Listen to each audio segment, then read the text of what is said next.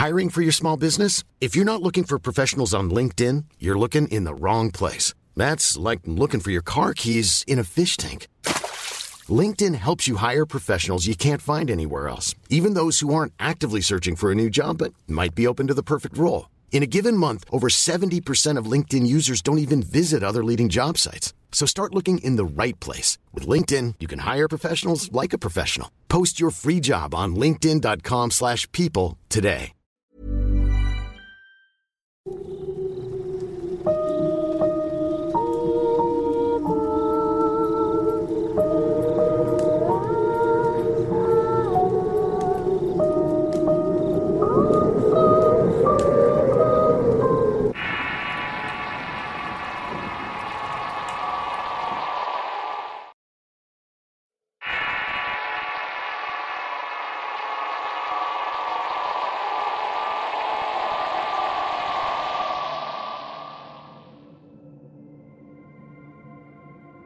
Los hechos que a continuación estoy por narrar los presencié siendo un niño, cuando vivía en la casa de mi abuela en Jalapa, Veracruz. Ella era una mujer que se dedicaba a resolver los problemas de otros. Siempre recibía muchas personas que provenían de diferentes localidades y estados de México. Su fama era grande ya que se sabía que ella era muy buena en los trabajos que realizaba. Esto sin importar la índole que fueran. El fondo de la casa en la cual vivíamos tenía un amplio jardín. En él mi abuelita había hecho construir con ayuda de otros miembros de la familia una especie de templo, el cual tenía una fuente con agua bendita y varios cuadros de muchos santos. Al fondo del templo estaba incrustada en la pared una cruz muy grande con la imagen de un Cristo crucificado sobre ella. El mismo estaba bordeado de una inmensa tela de seda en color morado con destellos de color dorado. Recuerdo que durante una mañana mientras terminaba de desayunar, tocaron a la puerta con mucha insistencia. No te levantes, deja que yo voy a abrir la puerta. Me dijo mi abuelita, sé que le hice caso, pero con la mirada la seguí hasta donde abrió la puerta. Era un elegante señor que agarraba fuertemente a una señora. Ella se veía muy extraña por lo que me pareció que estaba como poseída por algo. En ese instante mis primos y demás familiares estaban entrando a la sala. Justo en ese momento esa persona entró a la casa y cuando puso el primer pie sobre el piso de nuestra propiedad, mi abuelita pidió que me sacaran del comedor y que me subieran a mi cuarto de forma inmediata. Supuse que en ese instante mi abuelita no quería que estuviera presente o que pudiera observar lo que iba a pasar con esa señora. Todos mis familiares hicieron como una especie de rueda alrededor de la señora. A excepción de una de mis tías que fue la que vino al comedor, me agarró de la mano y me bajó de la silla y subimos las escaleras. Al estar en el segundo piso de la casa, mi tía y yo caminamos por el pasillo por donde estaban ubicadas todas nuestras habitaciones. Me llevó hasta mi recámara y luego cerró la puerta con llave. Mi cuarto quedaba al final del pasillo y era el único que estaba cerca del templo. Además contaba con una puerta pequeñita que daba hacia un balcón con unas plantas sembradas en materos, así como una escalera que estaba conectada con el jardín. Me hacía muchas preguntas y estaba ansioso por saber por qué mi abuelita me había mandado solo para mi cuarto. Así que como niño travieso y en exceso curioso traté de asomarme por la ventana para mirar lo que estaba ocurriendo. Cuando estaba asomándome por la ventana pude ver que estaban llevando a la señora prácticamente a empujones. Lo hacían por el camino de piedras que daba hacia el templo. Allí mi curiosidad siguió avanzando pero no podía ver bien todo lo que estaba pasando. Así que abrí la pequeña puerta y me agaché tras las plantas. Me acosté en el piso y me arrastré hasta las escaleras. Las bajé y me escondí detrás de unos árboles donde yo sabía que no me podían ver. Luego me trepé en el árbol y del allí tenía una gran visión de todo lo que estaba ocurriendo dentro del templo. Ahí daba justamente una de las grandes ventanas. Fui testigo presencial de todas esas escenas que me dejaron impactado. Esa mujer hablaba con una voz muy gruesa, distorsionada y aterrorizante. A mi corta edad estaba petrificado sin poder moverme del tronco del árbol en el cual me sostenía. Pude escuchar que esa mujer con su horrible tono de voz le decía a mi abuela que por más que hiciera cualquier tipo de intento, no iba a poder liberar el cuerpo de aquella pobre mujer, ya que ahora esa alma le pertenecía. Sin embargo, desde el mismo momento en el que mi abuela comenzó a hacer las oraciones y todo lo que siempre hacía en este tipo de situaciones, el cuerpo de la mujer empezó a retorcerse. Cada vez lo hacía más y más fuerte, tanto que parecía más bien el cuerpo de una culebra enroscándose. Eso fue hasta que llegó un momento en el que su cabeza giró y su mirada con los ojos rojos exorbitados se dirigió exactamente hacia el sitio donde yo me encontraba. Me tapé la boca de la impresión para evitar que todos supieran que yo me encontraba allí. De inmediato la mujer cayó desmayada y a los pocos minutos reaccionó. Se levantó como si nada, preguntando qué estaba haciendo ella allí y quiénes eran todas esas personas que la rodeaban. Me bajé del tronco del árbol y me fui corriendo a mi habitación antes de que alguien de la familia notara que yo había salido del cuarto. Pero fue a partir de ese día que comenzaron a ocurrirme sucesos demasiado extraños, y a los cuales no le encontraba alguna explicación. Por lo que a mi corta edad creía que me estaba volviendo loco. Luego de que murió mi abuelita, en ocasiones solía ver a un niño en las escaleras que desde mi habitación conectaba con el jardín. Me decía que me fuera a jugar con él y que lo acompañara porque tenía algo que mostrarme. Sin embargo, nunca le hice caso y yo me retiraba corriendo hacia la casa. Una vez, estando acostado en la cama con mis padres viendo televisión, vimos pasar una sombra blanca, la cual se desvaneció cuando pasaba a un lado de la puerta del cuarto de mi abuela. Los tres nos miramos, pero ninguno hizo un comentario al respecto. A los pocos días llegó un hombre joven de los cuales solía visitar a mi abuela para que le hicieran curaciones. Llegó preguntando por ella, sin embargo le dijeron que tenía meses de haber muerto. Mis padres le informaron al joven sobre el lamentable deceso de la abuela, a lo que él asombrado se puso muy pálido. Y no solamente eso, pareciera que estuviera inmóvil. No se le entendía lo que estaba diciendo y tenía la mirada como perdida. Cuando volvió en sí le dijo a mis padres que eso no era posible. No podía creer que la abuela estuviera muerta, ya que ella tenía apenas dos días de haberlo visitado en su domicilio. Le dijo que fuera a su casa a buscarla para resolver el problema que lo quejaba. Del de estos acontecimientos noté que dejé de ver al niño, pero en cambio seguí viendo con más frecuencia la sombra blanca que se desvanece en la puerta del cuarto. Todos estamos seguros que se trata de la abuela. No sé si sea el espíritu de ella que nos protege del mal o alguno de los espíritus de los con los que ella trabajaba. Pero de lo que estamos seguros es que siempre nos va a acompañar.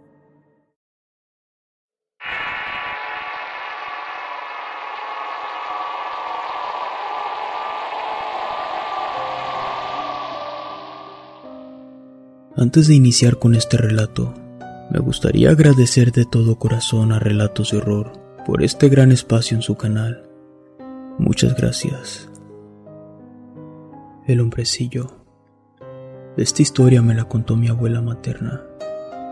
Desde pequeña, heredó de su abuela el don de ver cosas, y al igual que ella, yo también lo heredé. Ella dice que este don va brincando de generación en generación.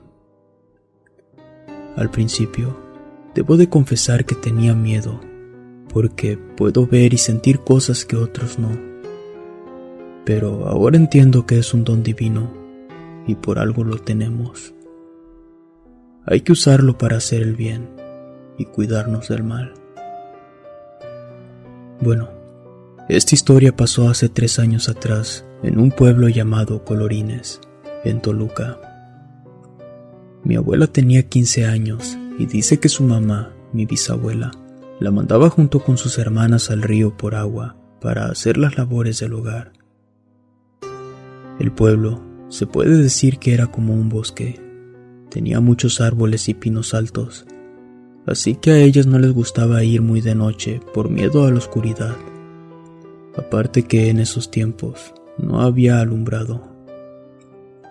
Conforme fue pasando el tiempo, sus hermanas se fueron casando de una en una, y mi bisabuela, al ser la más pequeña, terminó siendo la única que iba por el agua al río. Su costumbre era ir por las tardes, pero un día en especial, sus papás salieron a trabajar y mi abuela tenía que hacer todas las tareas del hogar. Esta vez no le alcanzó el tiempo, así que tuvo que ir oscureciendo por el agua al río.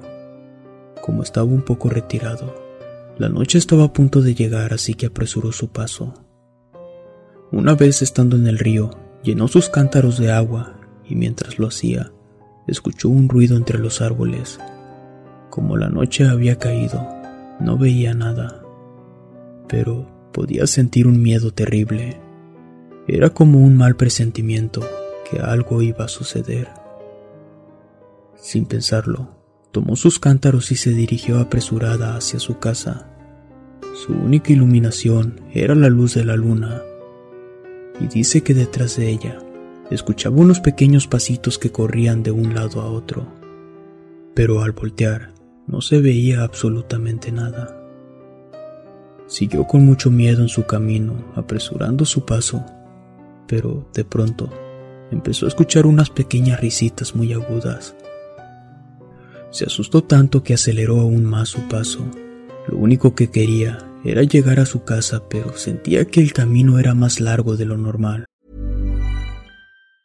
Spring is my favorite time to start a new workout routine. With the weather warming up, it feels easier to get into the rhythm of things. Whether you have 20 minutes or an hour for a Pilates class or outdoor guided walk, Peloton has everything you need to help you get going.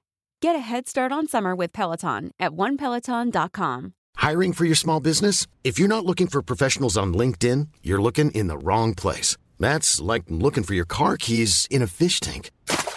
LinkedIn helps you hire professionals you can't find anywhere else, even those who aren't actively searching for a new job but might be open to the perfect role. In a given month, over 70% of LinkedIn users don't even visit other leading job sites. So start looking in the right place. With LinkedIn, you can hire professionals like a professional. Post your free job on linkedin.com slash people today. Y por esos rumbos hay muchos caminos similares. Es fácil perderse y tomar uno equivocado. Siguió caminando hasta que llegó un momento en el cual mi abuela se detuvo, pues desconoció el camino en el que estaba. Se había perdido. ¿Cómo era posible? pensó. Ella conocía el lugar como la palma de su mano.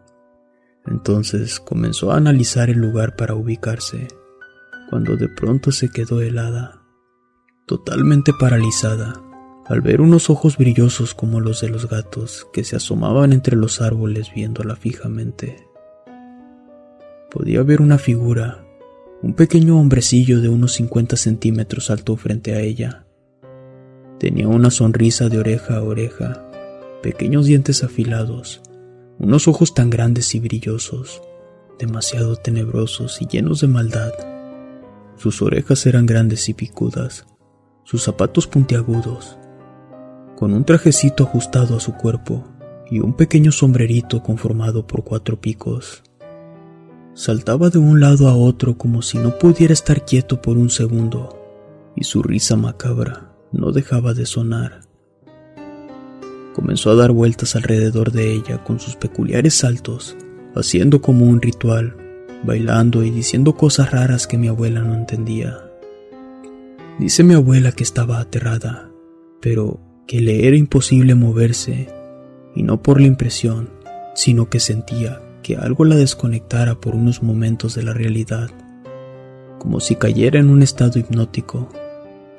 Así pasaron unos cuantos minutos, hasta que mi abuela recuperó la conciencia y comenzó a correr tan rápido como pudo, dejando los cántaros de agua por el camino. Volteaba hacia atrás y podía seguir viendo al misterioso hombrecillo cómo la seguía brincando, sin quitar esa espeluznante sonrisa de su cara. Cuando la iba alcanzando, sin querer, mi abuela tropezó con una rama entre el camino, y al voltear asustada, pensando que ya la había atrapado, no había nadie. El hombrecillo había desaparecido de la nada. Mi abuela se levantó rápido con su pierna lastimada y sin importarle, siguió corriendo de la adrenalina y el miedo. Afortunadamente, logró encontrar el camino a casa, Cuando llegó estaba pálida, ahogada en un terrible llanto y temblando. Mi bisabuela la iba a regañar por lo tarde que era, pero al verla, se quedó petrificada del miedo. Mi abuela, como pudo, le contó todo con detalle.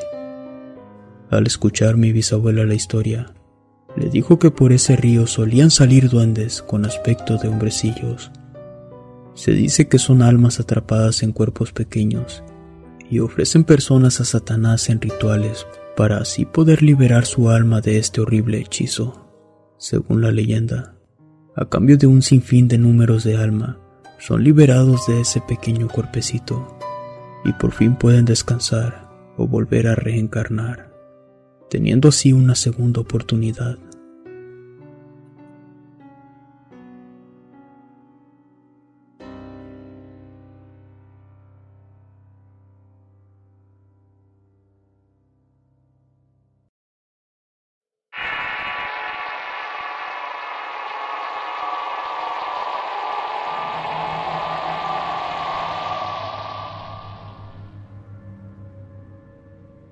Soy originaria de Querétaro y esta historia nos ocurrió a mis hermanos y a mí en el preescolar donde trabajaba nuestra madre. Era un preescolar de gran tamaño ya que ocupaba el área de toda una cuadra. Durante las mañanas todo transcurría con normalidad. El decir que hacemos nuestros trabajos, pero a la hora de salida mi madre se tenía que quedar en junta. Por esta razón ya nos habíamos acostumbrado a salir tarde. Mientras ella estaba en junta con otras compañeras, mis hermanos y yo teníamos todo el preescolar para nosotros solos. Una tarde, mientras jugaba a los escondidillas con mis hermanos, me fui al punto más alejado del colegio buscando mejor escondite. Fue ahí que detrás de un tocón seco de un ficus vimos otro niño. En ocasiones las maestras traían a sus hijos al trabajo e incluso eran como nosotros. Jugábamos con ellos y por eso no se me hacía raro tener un amigo más. Era muy divertido jugar con él y la pasábamos muy bien. A veces jugábamos a las tres en los columpios. O a nuestro juego favorito que era la búsqueda del tesoro. Todas las tardes al ver que mi madre entraba a las juntas íbamos corriendo hacia esa esquina de la escuela donde estaba el tocón del árbol. Siempre lo encontrábamos en el mismo sitio. En las mañanas recuerdo que mis amigas me decían que no me acercara a ese lugar. Al preguntarles el por qué, ellas me dijeron, es que ahí vive el diablo, será mejor que no te acerques. Luego se iban asustadas del sitio. La verdad, durante la clase pedí ir al baño para ver si de pura casualidad veía al diablo, pero solo estaba el tocón del árbol de mi amigo me iba decepcionada. Pasaron los años y mis hermanos y yo íbamos en tercero luego cuarto y sexto grado respectivamente. Ya en el auto cuando íbamos al colegio empezamos a recordar nuestros días allí. Mi hermano dijo si recordábamos cómo ese niño siempre nos ganaba en el escondite. Mi hermana y yo sentimos alegremente. Mi madre extrañada giró hacia nosotros y nos dijo, ¿de qué niño están hablando? No recuerdo su nombre, pero cuando te metías al salón de maestras jugábamos con él hasta que salías. Respondí. Oye, mamá, ¿de qué mis era ese niño? Los tres ansiábamos la respuesta. Mi mamá pensativa y confusa empezó a hacer memoria. Ninguna Miss tenía un niño de su edad. La única era la Miss Carla, pero su hijo estaba en brazos. Entonces debía ser un niño por el cual pasaba más tarde, dijo mi hermana. Tendría unos cuatro años y vestía el mismo uniforme que nosotros. Su cabello era negro y tenía una mirada tranquila. Eso sí, recordamos que hablaba muy poco. La mirada de mi mamá se iluminó un poco y nos dijo, cuando el colegio tenía poco de haberse inaugurado, frente a él había un niño que le gustaba jugar en la calle. Era un alumno de segundo de preescolar. Una tarde, mientras estaba en su triciclo, dos rutas de transporte estaban haciendo carreras para ver quién llegaba primero a la base. Nunca se percataron del niño hasta que fue demasiado tarde. Se lo llevaron entre las llantas y el niño murió frente al preescolar.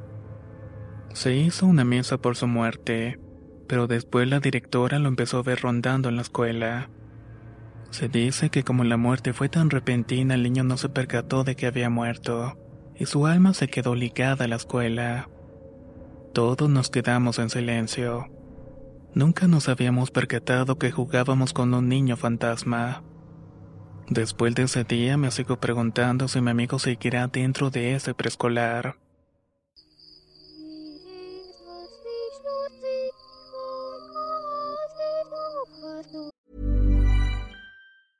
Hey, it's Paige DeSorbo from Giggly Squad. High quality fashion without the price tag. Say hello to Quince.